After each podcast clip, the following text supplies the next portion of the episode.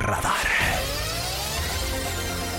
En la ciudad de mayor crecimiento en todo el país, es necesario estar bien informado. Radar 107.5 FM y Radar TV, Canal 71, la tele de Querétaro, presenta Radar News. Los acontecimientos de mayor relevancia. Las noticias al momento. Y el análisis objetivo. Porque usted ya los conoce. Radar News.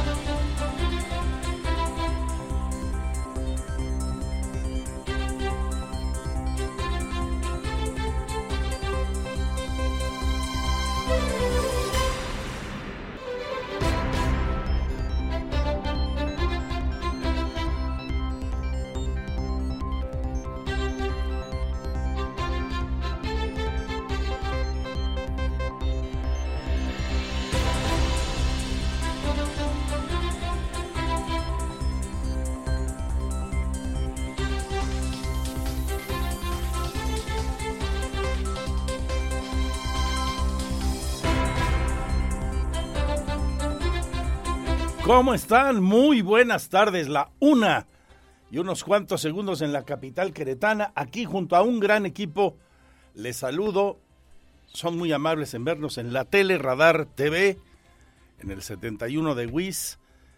Bienvenidos, bienvenidas todas y todos que están en la radio en el 107.5 de la frecuencia modulada en esta jornada de 14 de diciembre ya casi quincena, a punto de cobrar, de cobrar ya todos los aguinaldos, que rinda, ¿eh? que sea muy provechoso, compren cosas útiles, productos y o servicios, que sea estupendo todo lo que viene, por favor disfruten las fiestas de Querétaro, hay cosas entrañables, maravillosas, comienza mañana el Festival de Navidad, Festival de Posadas, en la Plaza Mariano de las Casas y en la Plaza de los Fundadores. Ya nos platicará Oli Lara de cómo viene el programa, organizado por la Secretaría de Cultura.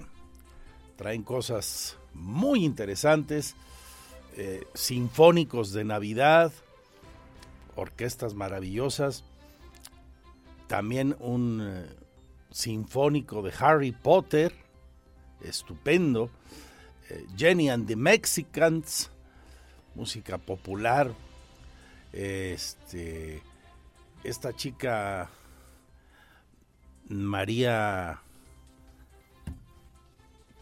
mi querido Pirro, que fue de Playa Limbo, bien ella que ahora es solista, también extraordinario. Eh, está el programa bárbaro, ya nos contará Oli Lara en un rato, a partir del 15 y hasta el día 23. Bueno, ya está rodando el balón en Qatar, segundo partido de las semifinales. Ayer cuando nos fuimos de aquí ya sabíamos que Argentina se convertía en el primer finalista del Mundial. María León, correcto, María León el programa está muy completo. Al rato le, le digo quién es qué día para que se agenden, se programen, pero busquen ir al centro. Hay muchas actividades en los jardines, en las plazas, en los andadores. Y ese programa se intensifica a partir justamente de estos días, ya con el desfile del carro de la posada, tan queretano el sabor que tiene nuestra Navidad la ciudad iluminada, hay cosas bien, bien bonitas. En Qatar, Francia, no quiere sorpresas y le hace el primero a los marroquíes. Apenas cruzando el minuto 3 de la primera parte, el equipo azul no quiere verse sorprendido por esta que ha sido la cenicienta del torneo, el equipo revelación haciendo historia. Marruecos, primer equipo africano en llegar a unas semifinales, primer equipo árabe en llegar a una semifinal, jugando un buen fútbol, ordenados, concentrados, con actitud, eliminaron en línea a Bélgica, a España, a Portugal y ahora con el gran favorito para campeón, pues se ven sorprendidos con un gol de vestidor, así le llaman en las crónicas contemporáneas del fútbol a estos tantos que antes decíamos gol tempranero, pues así, así mero. Queda mucho partido, habrá muchas emociones y usted tendrá aquí el minuto a minuto. No necesita distraerse. Aquí le contaremos qué es lo que ocurre en este, el segundo partido de semifinales, que como señalábamos hace un rato, ya espera en la final Argentina, que ayer pasó sobre los croatas. Un penalti oportuno, 10 estupendos minutos del equipo de Lionel Messi y con eso la albiceleste se instaló en la final. Creo que podríamos ver un Francia contra Argentina. Sería una gran final el domingo. Pero nada está escrito, ¿eh? Marruecos ni mucho menos, aunque le hayan hecho un gol tan tempranero, se va a doblar. Así que estemos atentos y aquí, por supuesto, le platicaremos. Tengo hoy también muchas reacciones, nota del día, por supuesto, a lo que estará pasando en el Senado de la República. Todo apunta a que el presidente logre que su plan B salga adelante. Todo apunta a que así ocurra en las siguientes horas. ¿Por qué? Pues porque la oposición no logró convencer a nadie de Morena, del Verde o cualquiera de sus otros aliados, el PT, para que cambien su voto, eventualmente votaran en contra esas reformas que por la vía de las leyes secundarias envió el presidente y veremos entonces aprobada seguramente en muy poco tiempo ese paquete de iniciativas, ese paquete de cambios que para muchos viene a debilitar de forma importante al Instituto Nacional Electoral y de paso a poner en riesgo a la democracia. Eso dicen quienes están en contra eh, de estos cambios, en contra de esta intención presidencial como usted y yo recordamos y hemos venido platicando a lo largo ya de muchas semanas. Quienes están a favor dicen que no, que simplemente el presidente quiere tener un INE acorde a las actuales circunstancias, que cueste menos, que los partidos se gasten menos nuestro dinero, que el propio Instituto Electoral tenga un presupuesto más moderado. Y ahí está la discusión. En el fondo, el nombre del juego se llama la transparencia y la democracia.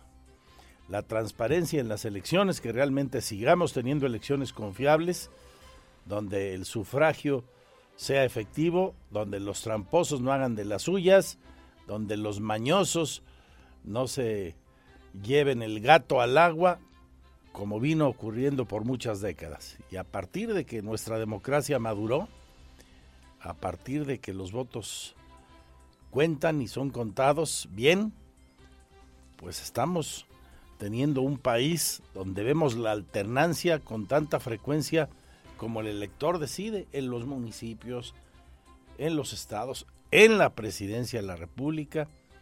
En los últimos sexenios hemos tenido gobernantes del PAN, del PRI, ahora de Morena.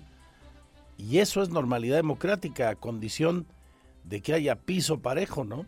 Y para que haya piso parejo, para que haya un buen resultado, un resultado confiable en un partido de fútbol, utilicemos eh, el propósito de Qatar, pues se necesita un árbitro serio, un árbitro confiable, un árbitro que tenga elementos para hacer su trabajo y nos deje conformes a todos, nos deje satisfechos.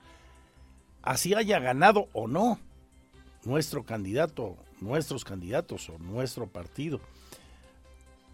A pesar de ello, quedar conformes con lo que dice el árbitro, en este caso con el Instituto Nacional Electoral. Las cosas no están sencillas y así y todo se pueda aprobar, como le digo, en las siguientes horas todo ese tema en la Cámara de Senadores y siga su ruta legislativa, existe todavía la posibilidad, de hecho lo dicen varios de los opositores al régimen, de que el asunto escale hasta la Suprema Corte de Justicia de la Nación, como también hemos señalado.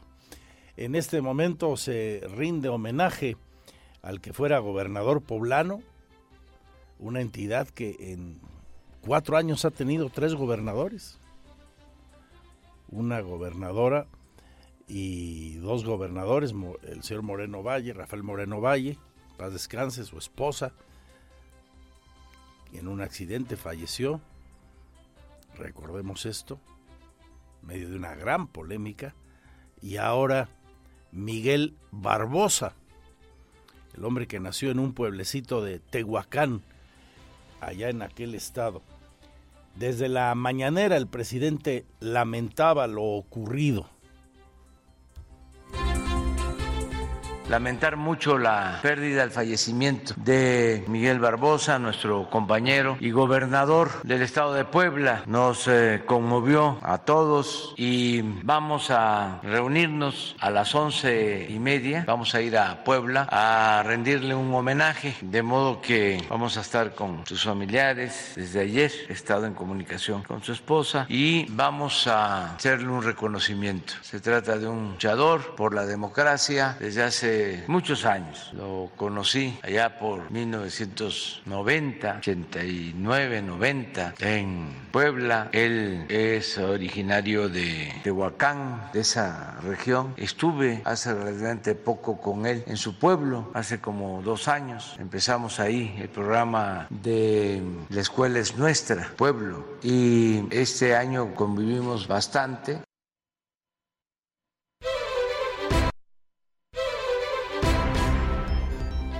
Y efectivamente a las once y media el presidente de la República estuvo en la Angelópolis frente a la familia del hombre que murió ayer a causa de la diabetes.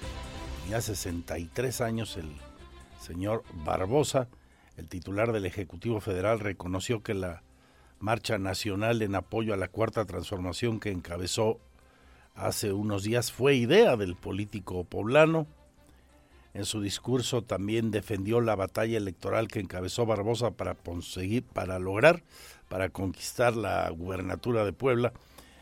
Dijo, a pesar de que las autoridades electorales dieron por válida la, elección del 2018, en la que Barbosa perdió frente a la afinada panista Marta Erika Alonso. El mandatario federal insistió en que se trataron de comicios fraudulentos. Aprovechó el discurso de nueva cuenta el presidente en este tono, en este pasaje del mismo y en otros para fustigar a sus opositores, a los opositores a Morena, ahí en el marco de este evento homenaje al gobernador poblano. En él, López Obrador estuvo al punto del llanto, dicen las crónicas que me llegan desde Puebla, particularmente cuando arribó al patio central de la Casa Aguayo, donde se están llevando a cabo los honores a Barbosa. Tanto en público como en privado, ofreció sus condolencias a la esposa y a los hijos del gobernador. El presidente participó en la primer guardia de honor en torno al féretro, acompañado, aquí tengo las imágenes, del secretario de Gobernación, Adán Augusto López, y en la misma fila el secretario de la Defensa Nacional, el general Luis Crescencio Sandoval, y el almirante secretario de Marina Rafael Ojeda. La segunda guardia estuvo integrada por ocho gobernadores emanados de las filas de Morena y la jefa de gobierno de la Ciudad de México. En las guardias también han participado varios secretarios de Estado, incluidos el canciller Marcelo Ebrard Casaubón, el dirigente nacional de Morena, Mario Delgado, y el director de la Comisión Federal de Electricidad, y que fue gobernador poblano con el PRI, el inefable Manuel Bartlett. También hizo guardia de honor. Antes de retirarse, el presidente ofreció el pésame también al hermano de Barbosa, a quien cariñosamente acarició la nuca, al hermano del hoy difunto Barbosa. Pues que en paz descanse este hombre que fue a lo largo de su vida un destacado legislador, era un gran polemista, tenía muy buen discurso Barbosa. Figura muy polémica también por su postura ante la muerte de la pareja Moreno Valle. Fue muy criticado lo que dijo en su momento cuando fallecieron quienes le antecedieron en el poder. También tuvo algunos momentos difíciles en la opinión pública cuando comenzó la pandemia y dijo que pues el tema del COVID era para fifís nada más, que solo a los fifís les daba, que a los pobres no les iba a dar. Bueno, ninguna razón tenía lamentablemente el señor Barbosa.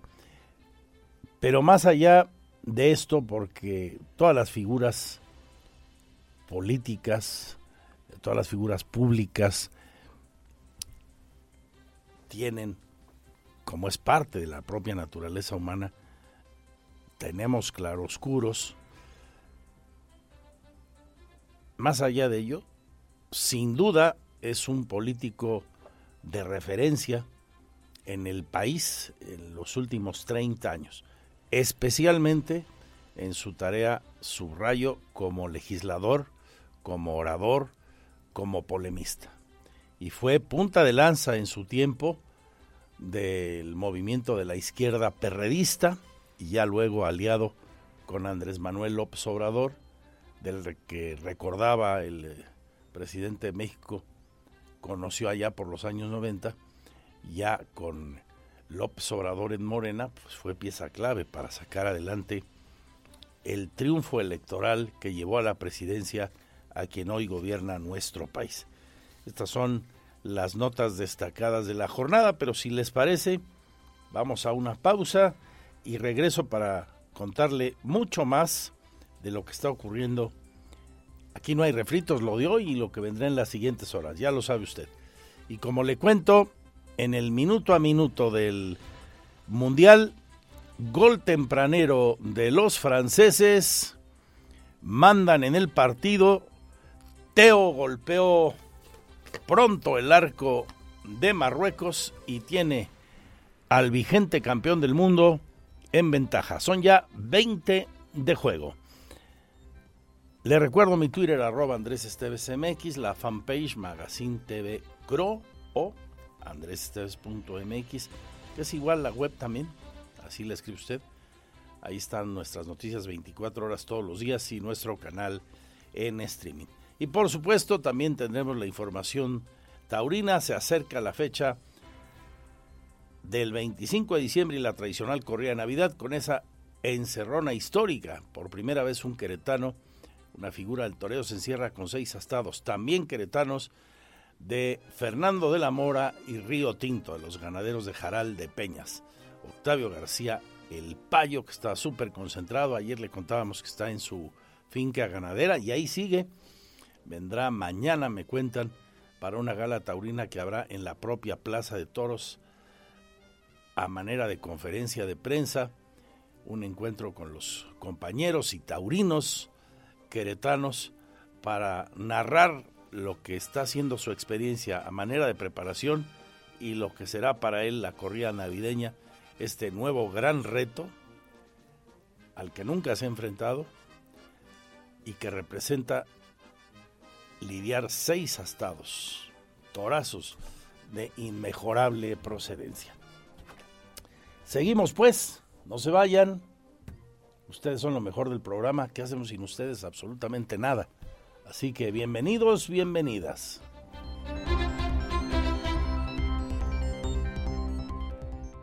Porque siempre estamos cerca de ti. Síguenos en nuestras redes sociales. En Facebook, Radar News Querétaro. En Instagram, arroba Radar News 1075 FM. En Twitter, arroba Radar News 1075. Este es el resumen, lo más importante del día en Radar News.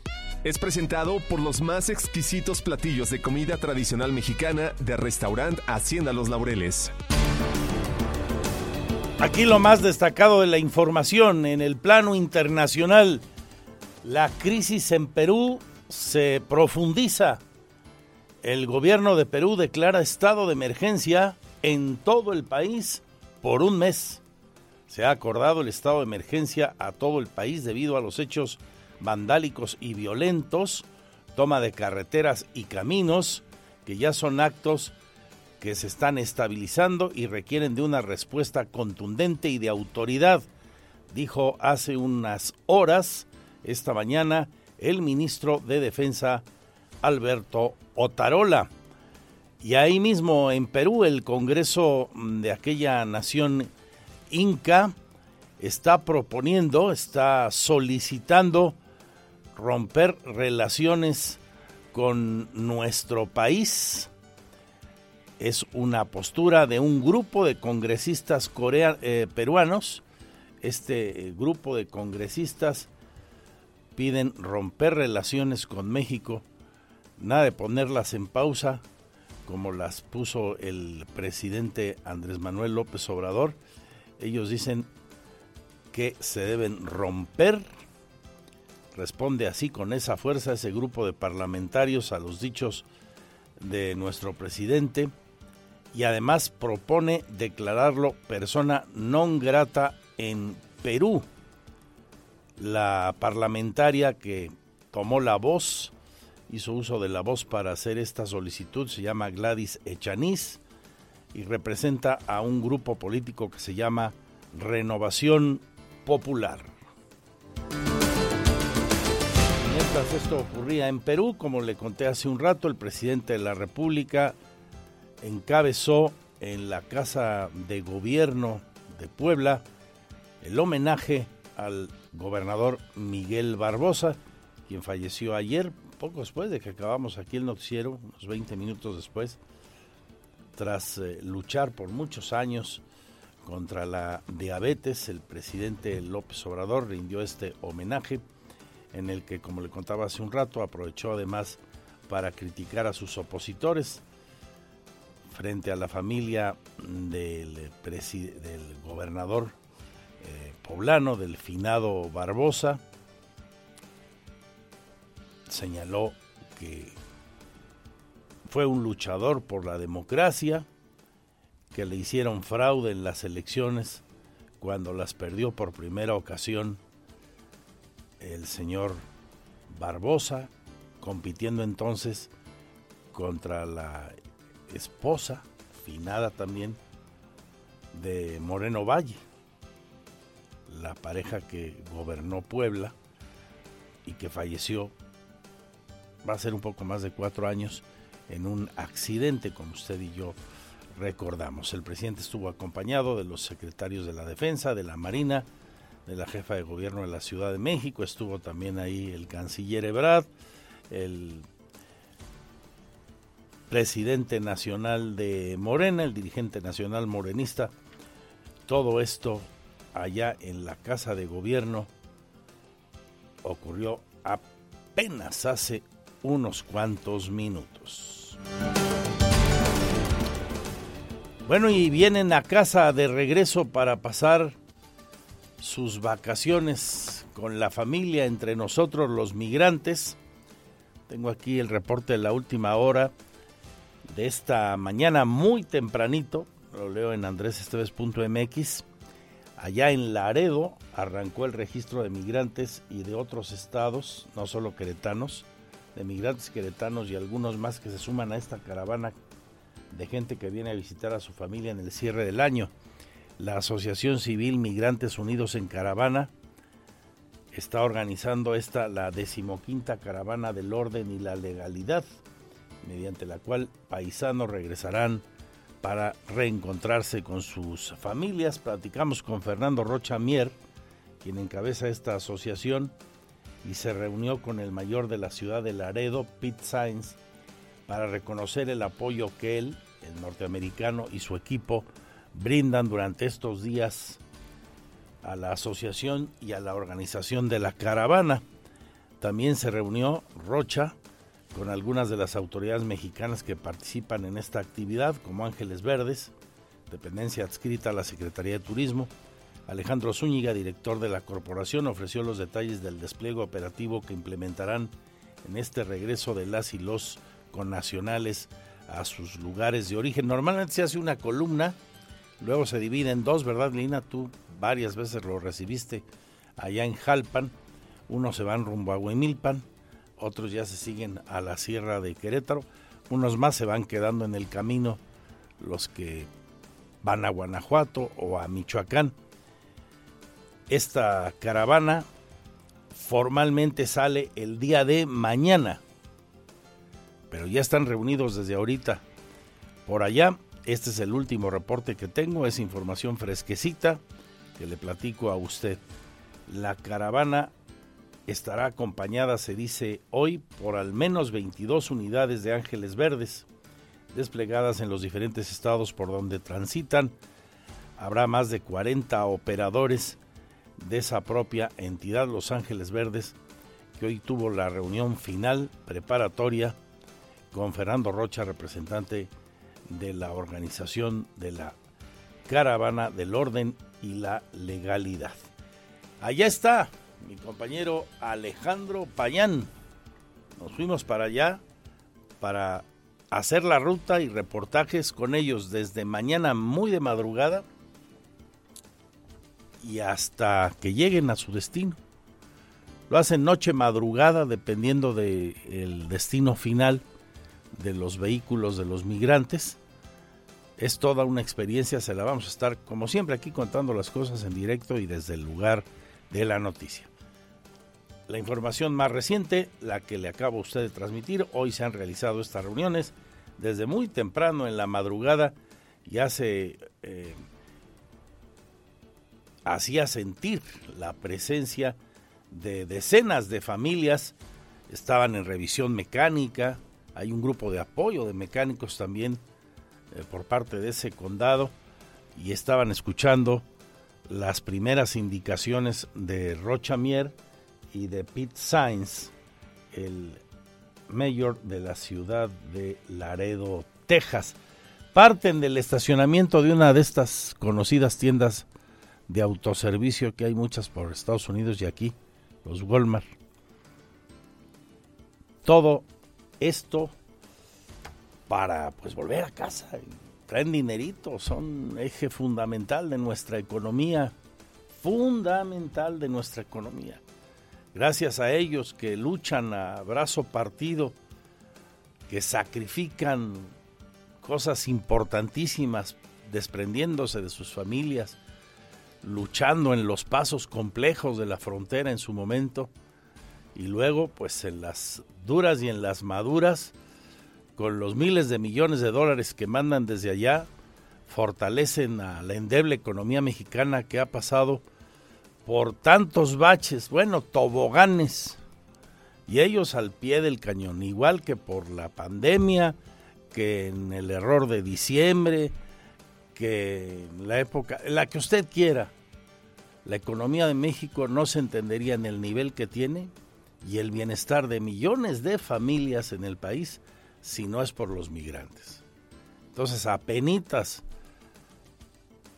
hacemos bien en apoyarles y que tengan las facilidades más amplias para venir acá con dinero, con objetos, con presentes electrodomésticos, coches, qué sé yo, en lugar de que sean asaltados por eh, rateros disfrazados o sinvergüenzas disfrazados de agentes aduanales o lo que usted quiera, policías de vialidad en las ciudades por donde cruzan, tantos sinvergüenzas que los atracan, más los delincuentes este, que no tienen credencial, que no tienen uniforme, los, los de este, los empíricos, ¿no?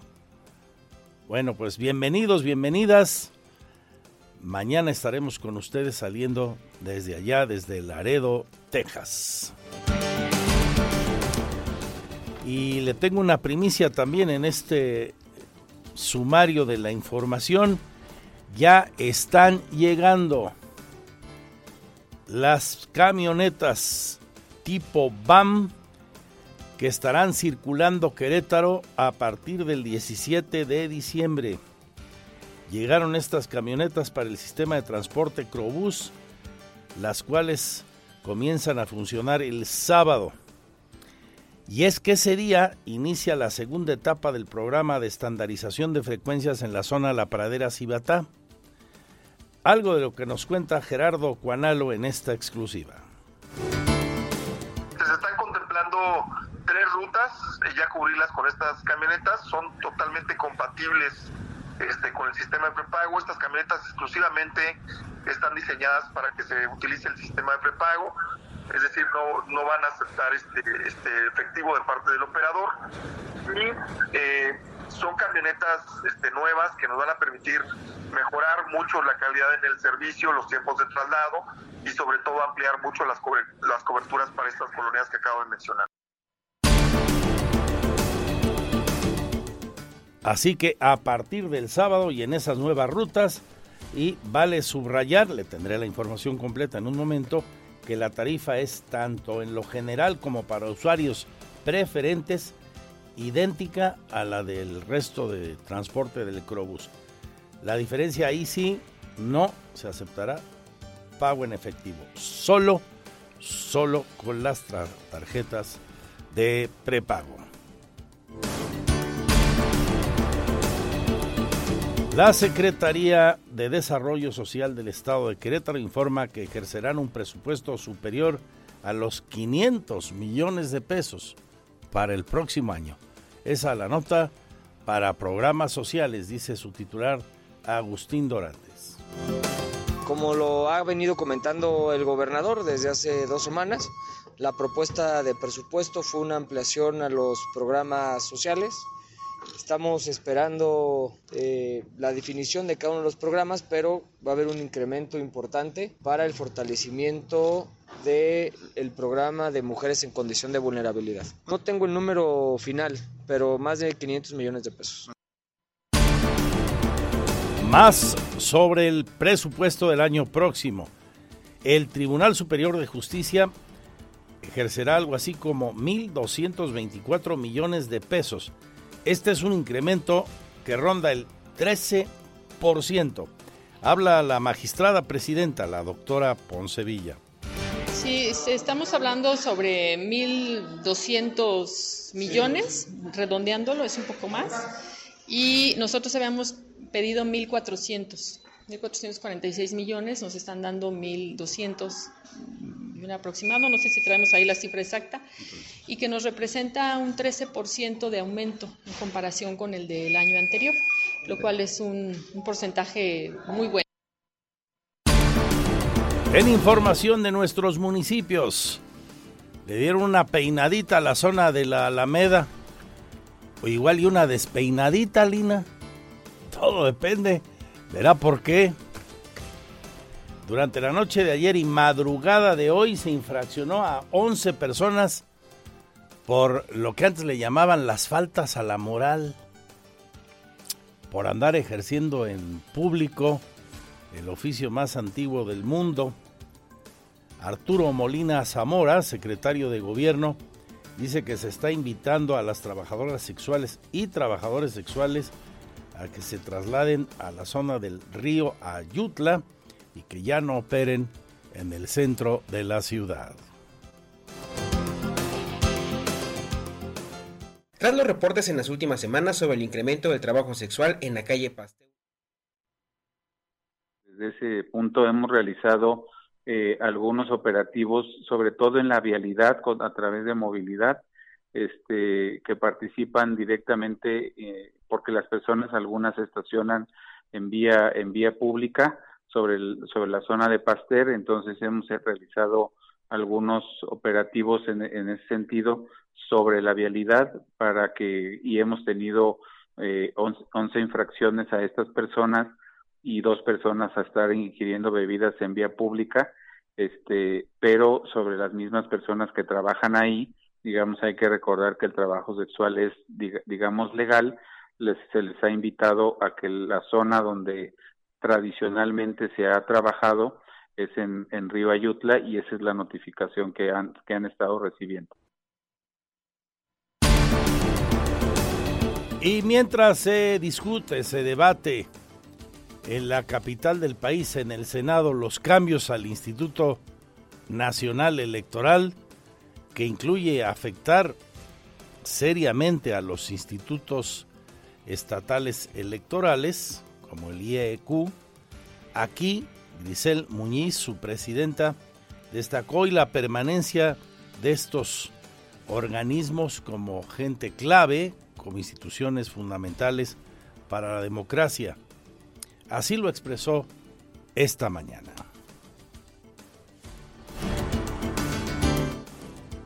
Está a días de salir la escritura precisamente para hacer la donación formal a través del, Congreso. Sí. Bueno, estamos nerviosos. Hoy anda el duende haciendo de las suyas por ahí en la computadora. A ver un, un sapecito a los bulbos. ¿Se acuerdan de los radios que había de bulbos y teles de bulbos, Lina Salinas?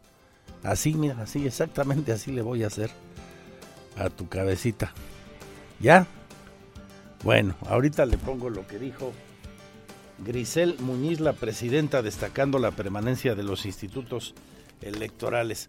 Bueno, y le doy, ya que entré en materia, la última hora sobre este asunto allá en el Senado, en la sesión de hoy miércoles, ante la votación de la reforma electoral, el PRI, el PAN, Movimiento Ciudadano, el PRD y el Grupo Plural en el Senado solicitaron retirar el dictamen del Plan B por violaciones al procedimiento legislativo. La mesa directiva respondió que la petición es improcedente, pues cada Cámara del Congreso tiene autonomía de gestión e independencia. Si la Cámara de Diputados incurrió en irregularidades, deberán impugnarse a través de los medios de control que debe llevarse ante la autoridad jurisdiccional, dijo la persona que encabeza hoy el Senado, el legislador Alejandro Armenta Mier, que es de Morena. Así que el intento no prosperó, no la retiraron, ese es el argumento de los morenistas y sigue el asunto tenso allá en el Paseo de la Reforma ante el intento, ya le cuento, de la oposición en el Senado que pidió retirar el dictamen del llamado Plan B, que por lo que se presume, por lo que se conoce, va a quedar aprobadísimo en las siguientes horas. Otra cosa será el camino que tenga que transitar si es que llega, como se pronostica, hasta el mismísimo Tribunal Superior del país, o sea, la Suprema Corte de Justicia de la Nación. En 15 minutos serán las dos. Aquí algo de lo más importante de lo que está ocurriendo en las últimas horas. Se niveló el partido en Qatar, pero pero, pero, a pesar de los intentos marroquíes por afectar la portería francesa, acaba de hacer un paradón el arquero francés ante una chilena de fotografía de los árabes. Salvó su valla el guardameta galo. Así que entonces ya con el partido más equilibrado y ese gol tempranero que le conté en directísimo, cuando llegamos a la recta final de la primera parte, Francia le sigue ganando 1-0 a Marruecos.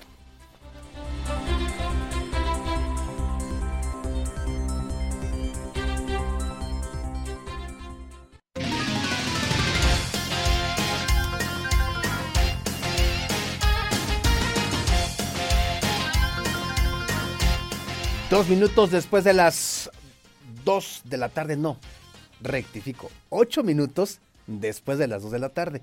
Lo pude haber dicho más fácil, ¿no? Dos con ocho.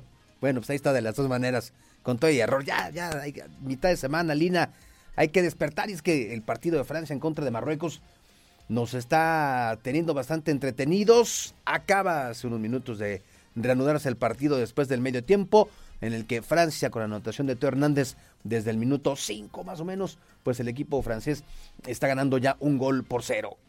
En los últimos minutos del eh, primer tiempo, Marruecos equilibró el partido. Los marroquíes se este, estuvieron demostrando que, bueno, pues Francia no es eh, un rival al que no se le pueda hacer mella y bueno, pues estuvieron prácticamente en los últimos minutos tocando la puerta del conjunto galo. Así que un partido atractivo, un partido parejo, un partido donde simplemente la diferencia es de un gol y Marruecos, pues no olvide usted que ha dejado, ya dejó fuera a España, ya dejó fuera a Portugal y podría, pues, o por lo menos aspira a hacer exactamente lo mismo con el equipo de Francia, que sin embargo, pues está dando batalla también el equipo francés y los franceses pues están a minutos, a minutos de que estén eh, en la antesala, estén nuevamente en una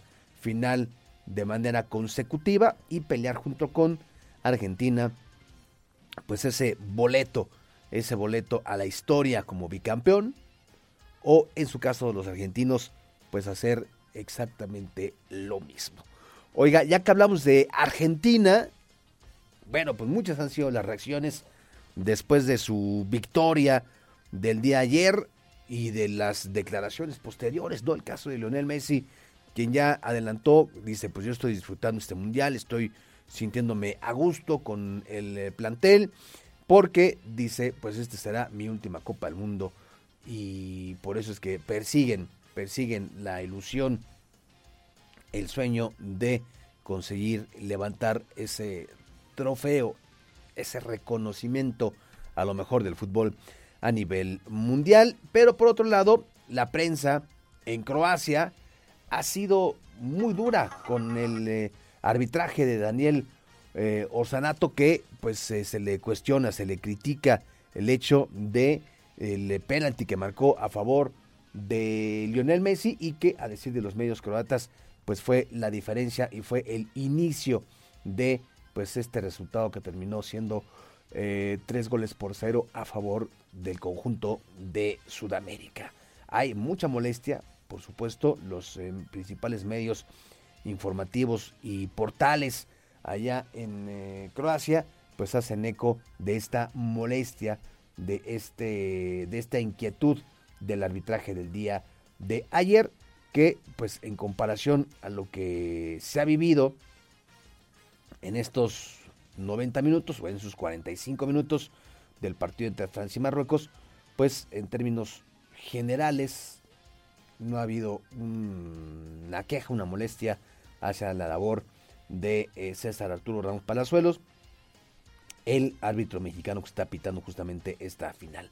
Por ahí quizá un par de dudas, un penalti este, que, que no, se, que no se, se marcó este, una, otra jugada ya por ahí del, eh, umbral del final de la primera parte, pero pues eh, no ha habido, insisto, una molestia, por lo menos expresa todavía por parte de algunos, de algunos jugadores o de la afición. A ver qué pasa.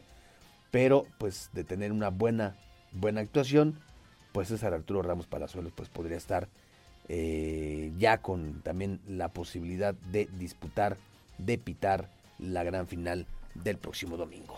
Oiga, en más de reacciones de lo que está ocurriendo en esta Copa del Mundo, bueno, pues eh, le quiero platicar a usted que pues en eh, nuestro país se sigue llevando a cabo este evento, esta Copa por México, que no es más que pues un mini torneo de pretemporada que va a terminar el día 30 de diciembre y que tiene pues entre sus participantes a 10 de los 18 equipos del fútbol mexicano y que, pues hay que entender, ¿eh?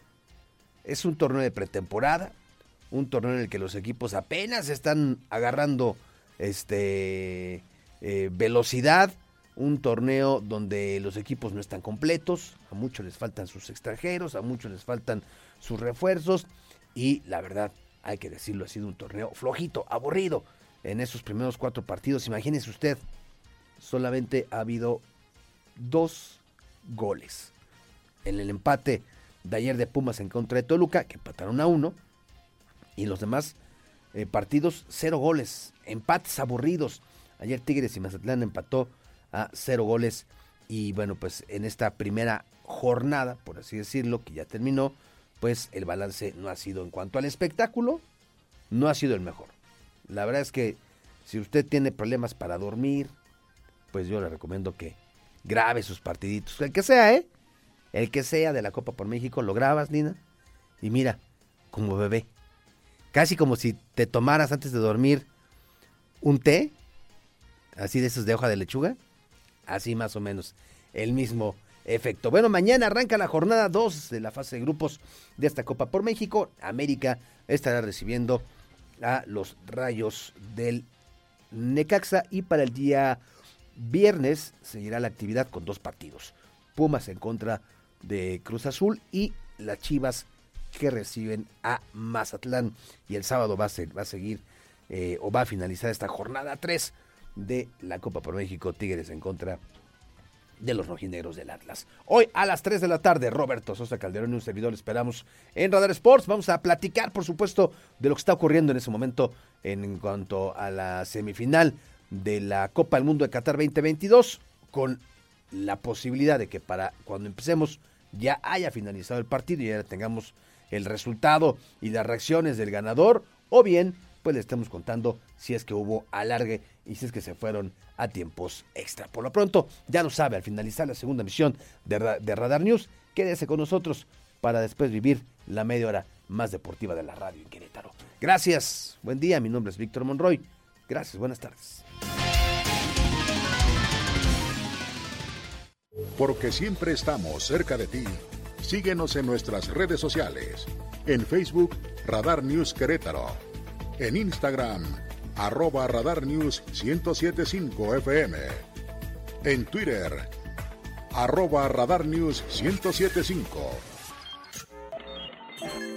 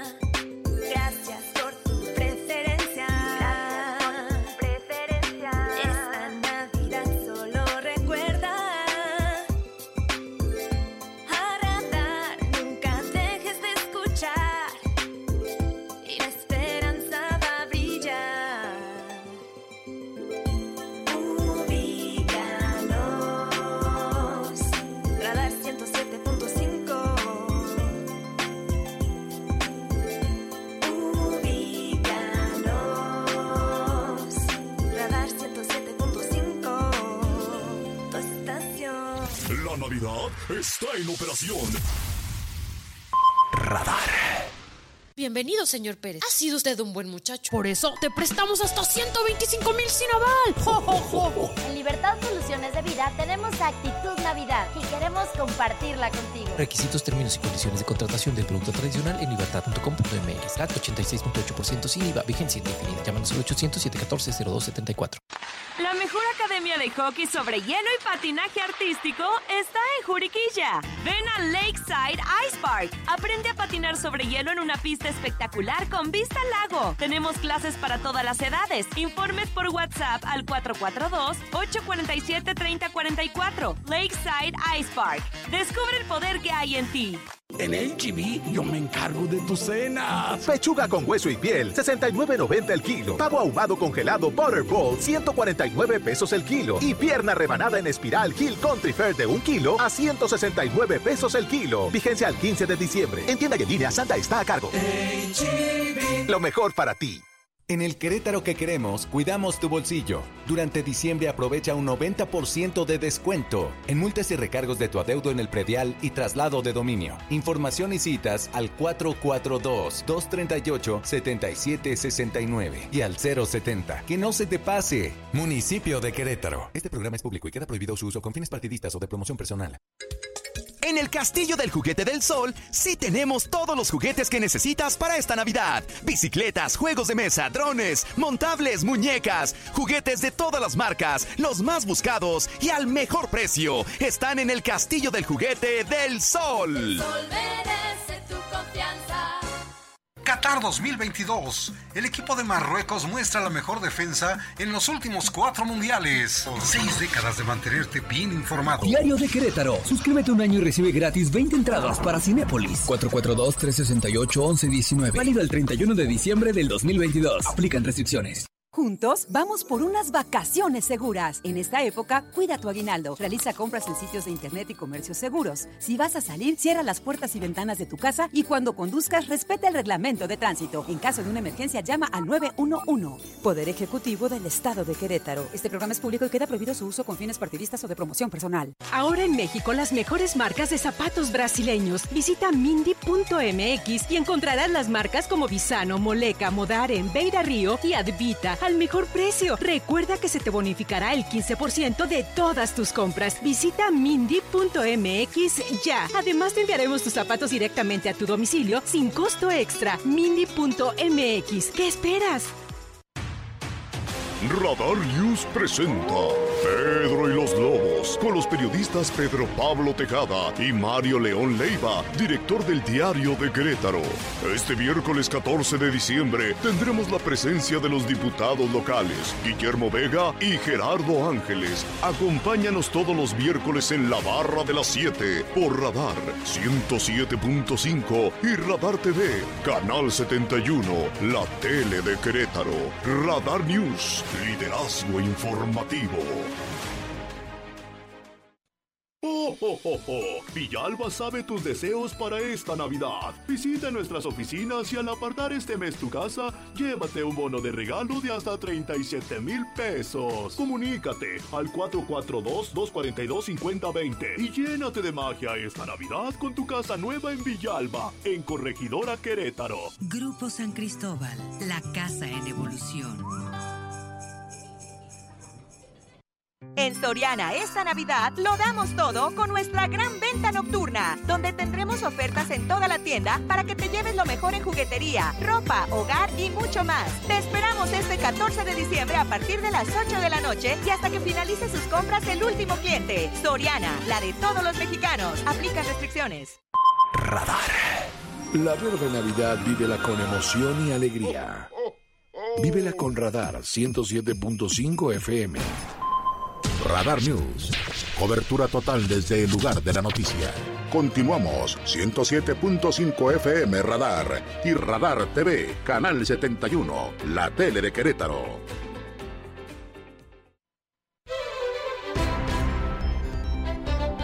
Sigue el 1-0 de Francia sobre Marruecos. Salió para la segunda mitad como acabó el primer tiempo Marruecos, ¿eh? encima de Francia. Ese gol tempranero tiene al vigente campeón todavía con la corona sobre su cabeza. Marruecos tuvo dos muy claras. Ya le comentaba hace un rato una chilena que terminó rozando la base del poste y salvó al conjunto europeo, mientras los del norte de África pues se quedaban asombrados en lo que muy seguramente pudo haber sido el gol del Mundial hasta hoy, pero ahí se atravesó la base del poste y evitó el empate. Más o menos 30 minutos le quedan a los marroquíes para intentar seguir haciendo historia, para que siga viva la Cenicienta en este Mundial de Qatar 2022. Les sigo contando el minuto a minuto antes de que lleguen Víctor y Roberto Sosa Calderón con Radar Sports, el más potente programa de la radio deportiva. Yo tengo 27 maravillosos minutos para seguir informándole. Voy con otras de nuestros municipios. Hace unos días le platicaba y muchas familias nos, nos preguntaron eh, sobre un programa, familias de gente que está en prisión o que acaba de salir de la cárcel buscando reintegrarse dignamente a la sociedad. Decía yo entonces que uno de los grandes problemas que tienen las personas que purgaron su pena con la sociedad en una condena, estando en prisión, uno de sus conflictos más serios es, bueno, ya salí de la cárcel y ahora qué voy a hacer? Entre el trauma emocional que debe representar esa condición de prisión, este, los estigmas sociales y la falta de oportunidad de empleo, reintegrarse no resulta tan sencillo. Y muchos de ellos, por desgracia, reinciden, vuelven a delinquir, sencillamente porque no encuentran cómo ganarse la vida. Por eso me parecía, lo comentaba en su oportunidad, muy interesante que hoy el municipio, en este caso, el municipio de Querétaro, se preocupe por esta condición compleja, condición muy difícil. Saludo a Miguel Parrodi, coordinador del gabinete de Luis Nava, para que nos explique el programa, en qué consiste ya con manzanas. Eh, Miguel, te saluda a la distancia con gusto. Buenas tardes. Qué gusto saludarte, Andrés, a ti y a tu auditorio. Como siempre, es un placer estar con ustedes. Cuéntanos, ¿cómo, cómo funcionará esto en la práctica? Sí, mira, en la semana pasada, como bien lo indicas, firmamos un convenio de colaboración con el sistema de la Comisión Estatal del Sistema Penitenciario. Eh, este convenio lo que busca, como bien lo decías, es apoyar a los externados, es decir, son las personas que terminaron de purgar su condena y todavía tienen un año, este, a que se reintegren en la sociedad. Y como bien lo indicas, son personas que luego no son, nunca son vistas, eh, son abandonadas y su reintegración a la sociedad es muy compleja. Por ello, nos sumamos a este esfuerzo de la, del gobierno del Estado y en trabajo coordinado con ellos, eh, lo que buscamos es reintegrarlos a la sociedad.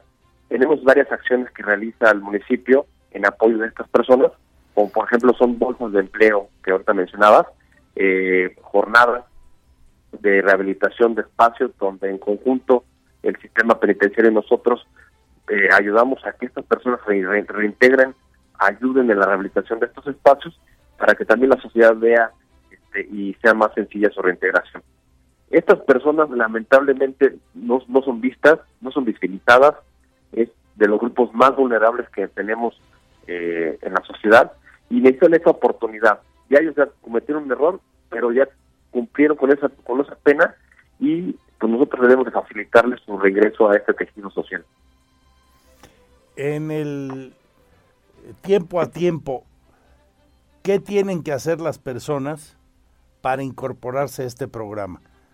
Pensemos en alguien que nos escucha ahorita en San José el Alto, en cualquiera de los penales, femenil o varonil, o en San Juan, o en Jalpan, no sé.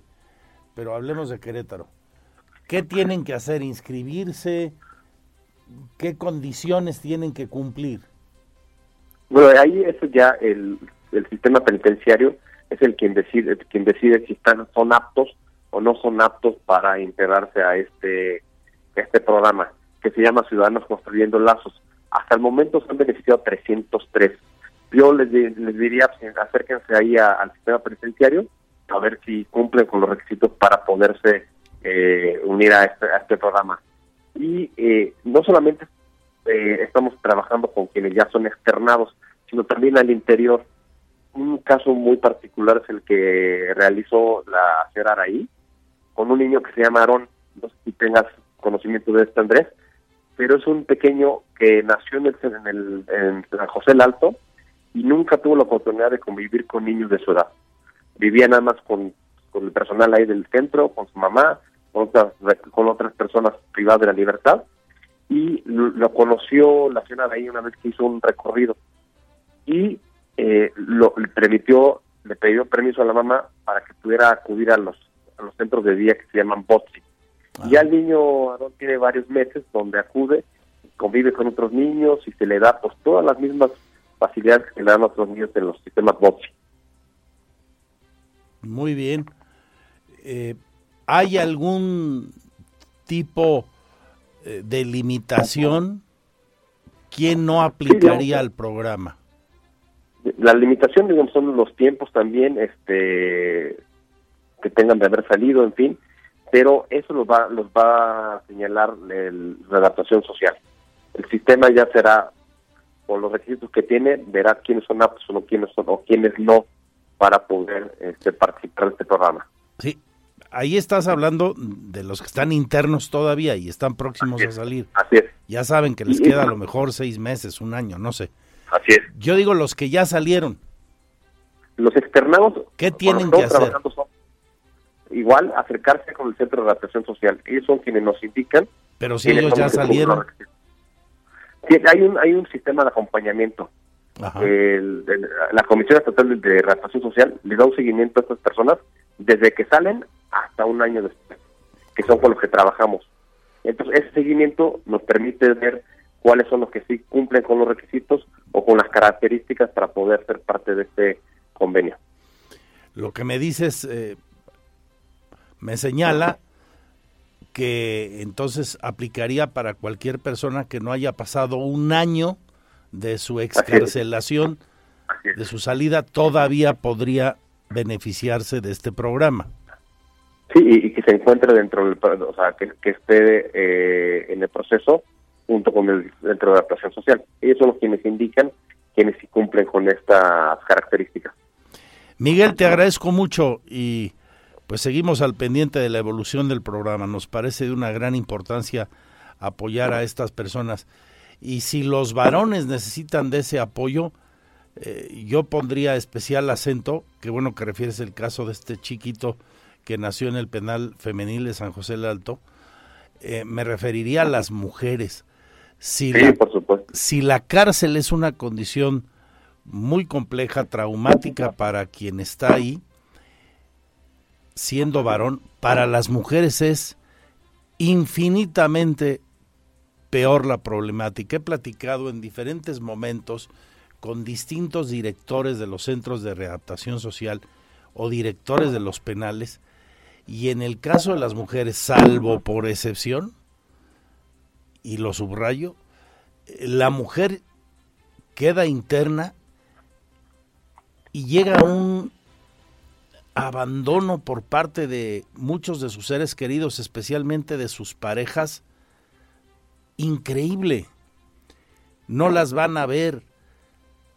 Muchas de las mujeres que están recluidas a lo mejor fueron puestas presas porque en algún momento intentaron, al visitar a su pareja, varón interno, llevarle algo ilegal y terminan adentro o estando eh, fuera para ayudar a la manutención de su pareja preso o su pareja en la calle, cometen actos ilícitos y ya que son castigadas, ya que tienen que purgar una condena, las olvidan, literal, las olvidan y no las visita nadie.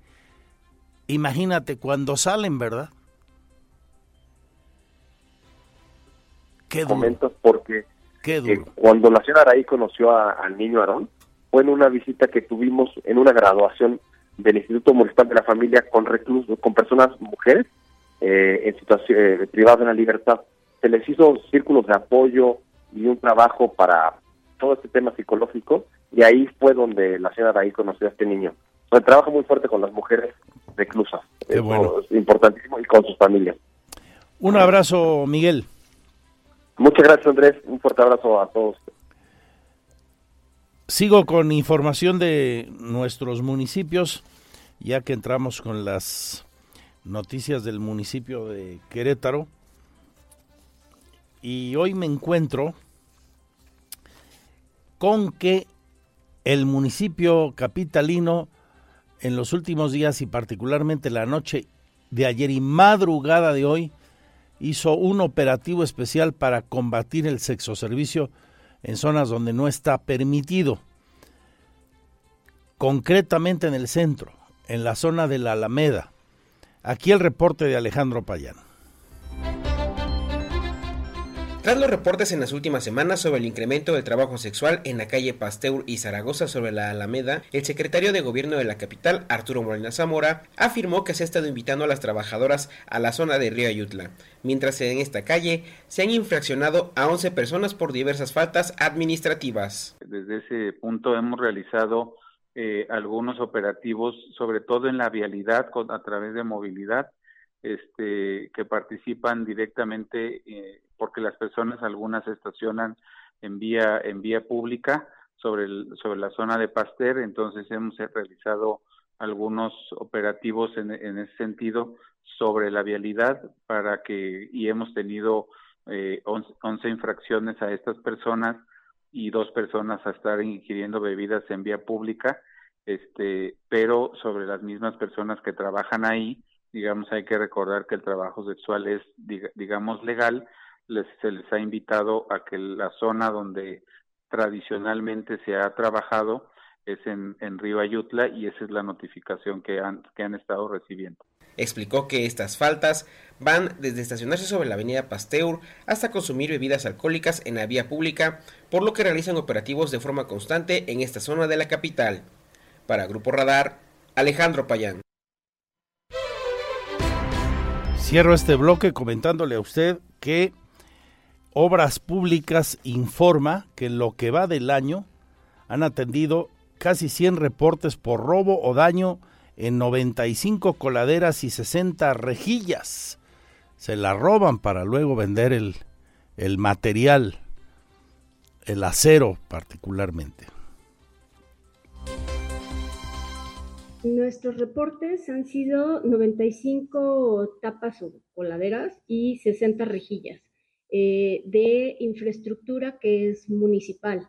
Eh, cabe mencionar que los actores que están en las vialidades no nada más somos nosotros, también está la CEA con drenaje sanitario o con agua potable, que también tiene rejillas en la vialidad, eh, CFE, que también tiene pozos de visita o algunas bóvedas en las mismas vialidades, este alumbrado público, evidentemente, y pues bueno, todos los que estamos actuando dentro de lo que nos corresponde a nosotros como obra pública son las fluviales y son las que nosotros nos hemos enfocado este año y bueno, este fue el estatus de daños o faltantes, ya sea por algún robo extravío o este algún daño de infraestructura en la misma, que se han cambiado. Ahí el reporte que nos da Ariana López Castillo, la titular de Obras Públicas. Dos con 36 minutos, tenemos más.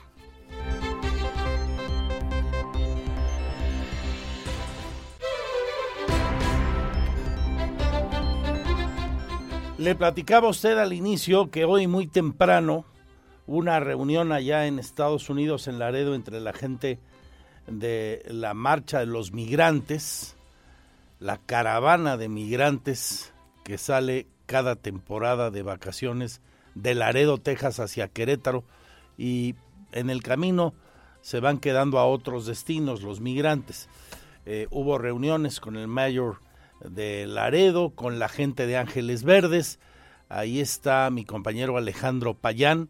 Nosotros fuimos hacia allá para mañana partir de regreso en la madrugada de mañana con los migrantes en la caravana y hasta sus diferentes lugares de origen en el lugar de la noticia. Ahí estamos, ahí estamos y con nuestros eh, amigos que viven del otro lado de la frontera. Sobre esto mismo, hoy la Defensoría de los Derechos Humanos informa también estarán acompañando a la caravana.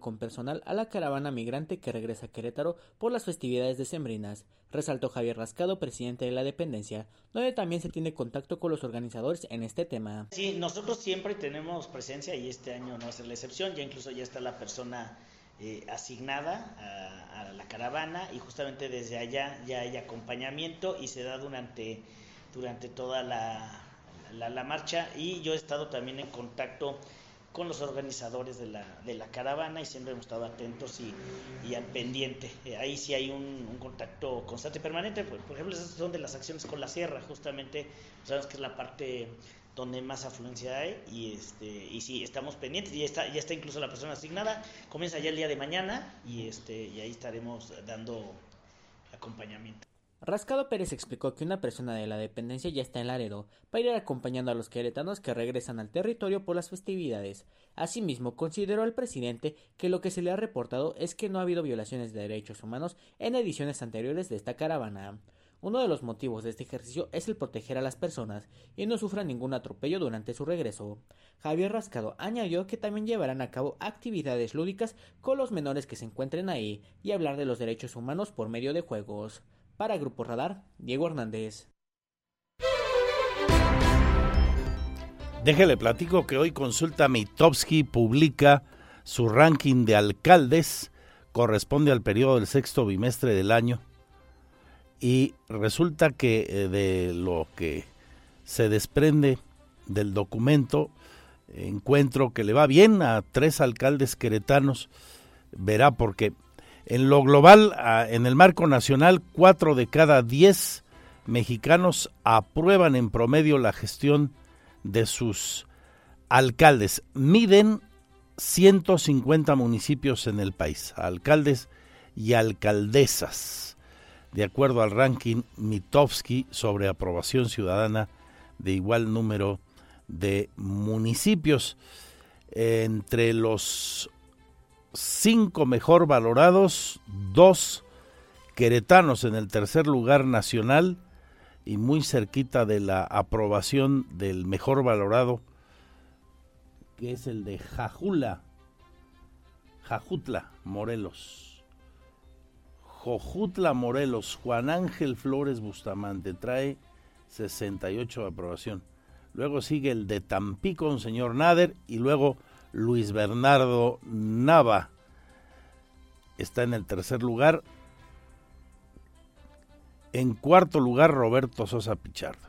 Los dos alcaldes eh, queretanos ahí en ese top 5.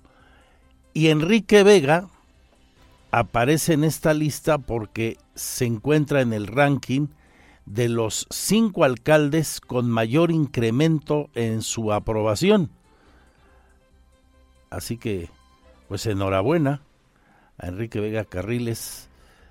Crece en su nivel de aprobación, es el quinto que más crece en el país y siguen estando en el top Nava, tercer lugar, y Roberto Sosa en el cuarto lugar de aprobación por sus ciudadanos, de acuerdo a la encuesta que hoy divulga Mitowski.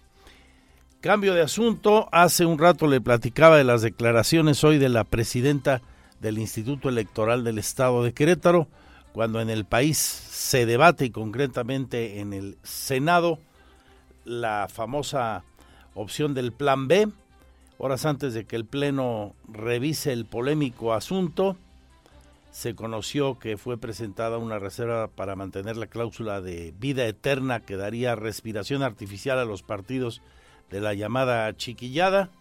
En la minuta aprobaron los diputados. Se incluyó una reforma que elimina la prohibición de transferencia de votos, lo cual le garantiza a los aliados de Morena, Verde y el Partido del Trabajo el tener su registro. Sí podrán, sí podrán, de acuerdo a esta minuta, intercambiarse votos. Larga vida para estas dos franquicias, la del Verde y la del Partido del Trabajo. La reforma propició el enojo del presidente Andrés Manuel López Obrador al grado que la minuta que llegó al Senado ya no tenía esa controvertida reforma pero, pues como le digo, buscan ahí en el Senado blindar a los partidos menos votados y parece que sí les van a permitir modificando el artículo 12, la transferencia de votos y esto en las candidaturas comunes. Es algo de lo que hoy se especula en los corrillos del Senado a esta hora. Por la tarde sabremos cómo quedan las cosas. Son especulaciones en este momento. Aquí en Querétaro, los institutos electorales estatales pueden ser afectados y muy seriamente, igual que el INE. ¿Qué dice su presidenta sobre esto? Dice, hay que defender la democracia. Grisel Muñiz, presidenta del Instituto Electoral del Estado de Querétaro, destacó la permanencia de los institutos electorales locales en el Plan B de reforma electoral, cuestión que la presencia de estas dependencias abonan a la coordinación con otras instancias, como lo son los tribunales y el Instituto Nacional Electoral. Tenemos en este momento que se está subiendo a discusión lo que vamos a destacar es la permanencia de los institutos electorales locales, como es el caso del Instituto Electoral del Estado de Querétaro. El plan que en este momento se está discutiendo en el Senado no contempla la desaparición de los institutos electorales.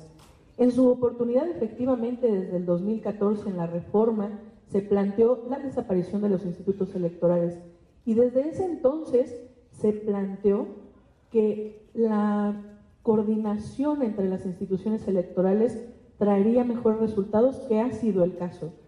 Por hoy tenemos una eficiente, eficaz y muy oportuna coordinación. Sin embargo, se estarán pendientes de las otras estipulaciones sin embargo, se estará pendiente de las otras estipulaciones planteadas, ya que también busca la desaparición del PREP o el sistema de resultados preliminares y cambiarlo por transmisiones en vivo. Muñiz Rodríguez apuntó que se estaría pendiente de este tipo de cambios y analizarlos el efecto que tendrían. Recordar que esta iniciativa de reforma electoral ya pasó las comisiones del Senado en espera de su votación en pleno. Para Grupo Radar, Diego Hernández. Lo ves. Radar TV, Canal 71, la tele de Querétaro. Lo escuchas. Radar 107.5 FM. En transmisión simultánea. Continuamos.